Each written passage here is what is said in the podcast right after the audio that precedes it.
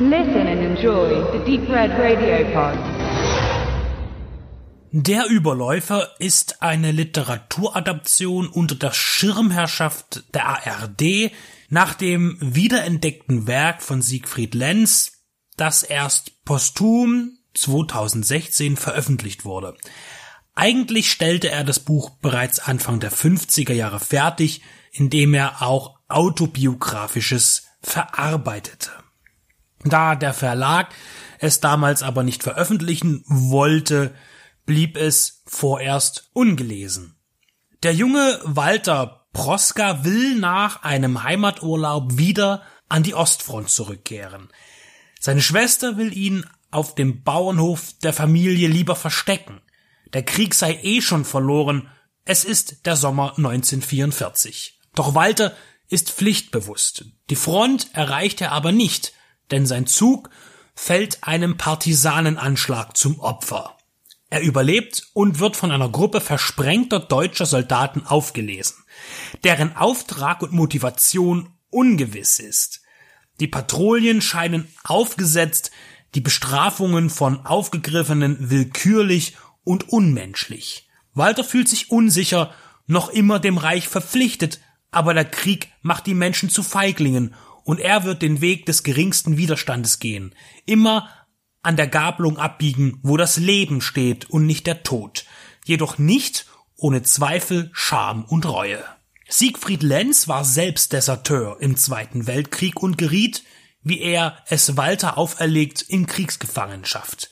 Lenz bei den Briten, Proska bei den Sowjets. So wie Lenz seine Erfahrungen für den Roman umbaut, so bauten Florian Gallenberger und Bernd Lange den Roman für die Verfilmung als TV-Zweiteiler um. Sie streckten die Geschichte am Ende und verstärkten Walters Romanze zu einer Polen, die mit den Partisanen kämpft.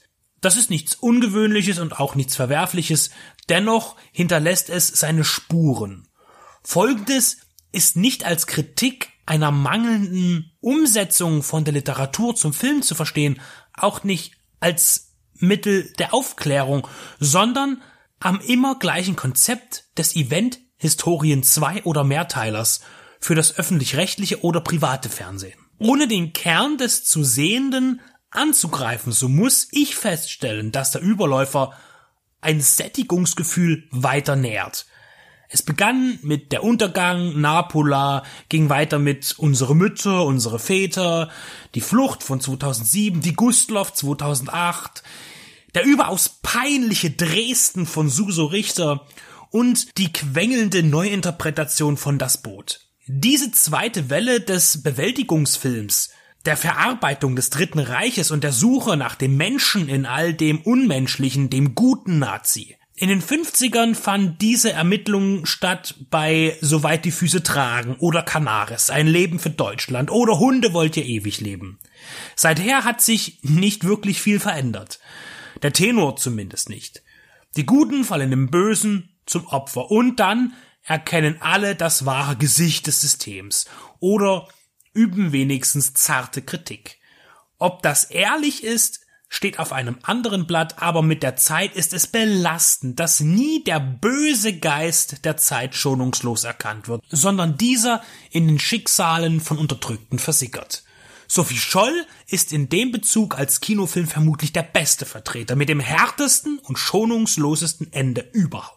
Die großen deutschen TV-Events befassen sich, lässt man die Übermacht an Krimis und Schmalz beiseite, mit drei Themen. Hitler, RAF und DDR, beziehungsweise Wendeszenarien. So scheint es. Der Auftrag scheint klar, wir wiederholen alles so lange in verschiedenen Formen, bis wir von vorne wieder anfangen. Mit der Veröffentlichung des Romans Der Überläufer muss ein erlösendes Aufatmen in den Redaktionen zu hören gewesen sein. Endlich wieder ein Werk, in dem wir Uniformen auftragen können und einen geschichtlichen Zeitwert verbreiten können. Ich persönlich habe und hatte nie etwas gegen einen Rundfunkbeitrag, aber sehr wohl gegen den unachtsamen Einsatz. Viele Geschmäcker müssen bedient werden und was nach Übertragungsrechten für Fußball, Wintersport und Olympia übrig bleibt, ist dann doch noch eine ganze Menge.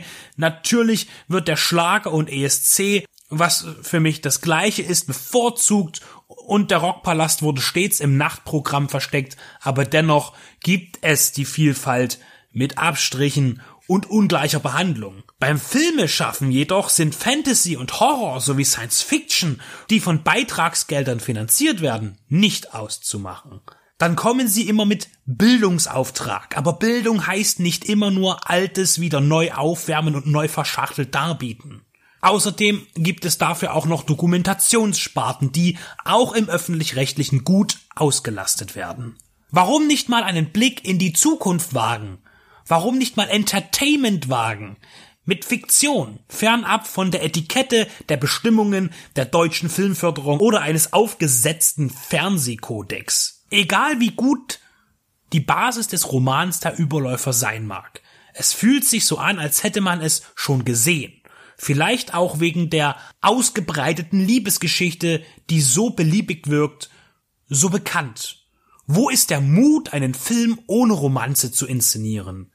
Im 15-Minuten-Takt ist die Handlung von der Überläufer vorhersehbar. Es gibt Schießereien und den Fuhrpark für die Militaristen, die Romanze im Pilcherstil für das Gegenüber und es plätschert alles so dahin. Vertrauen, Misstrauen, Enttäuschung, Defetismus, Wehrmachtszersetzung. Aber das ist leider nichts Erhellendes. Die technische Umsetzung ist beachtlich und ausgefeilt aber das ist eben nur der Schein und auch keine Kunst bei vielen Millionen Budget aus dem Rundfunkbeitrag. Also kein Geld, das schwer zusammengekratzt wurde von einem Independent-Projekt. Zuletzt war die Verfilmung eines Romans von Lenz Deutschstunde wesentlich eindringlicher und zeigte ebenfalls auf andere Weise die letzten Tage des Regimes in einem norddeutschen Dorf. Und das beklemmender, als es der Überläufer mit seinem Szenario zu schaffen vermag. Auch die Botschaft zum Schluss, dass das neue System anders unmenschlich entscheidet und handelt wie das alte, die Enttäuschung von denen, die glaubten, es würde besser, gerechter werden, doch am Ende ist doch nur alles Angst und Rache. Ist nicht neu und auch nicht unbekannt, auch nicht historisch. Das kann man schon machen, gab es aber zu oft. Es ist Zeit, eine Neuorientierung zu wagen und wichtige Themen nicht durch die immer wieder selbe fadenscheinige Abkurbelung zu verwässern. Egal wie aufwendig der Überläufer produziert wurde, egal wie viele junge Talente aufspielen, egal wie viele Bjarne Mädels, Ulrich Tukurs und Rainer Box im Hintergrund agieren.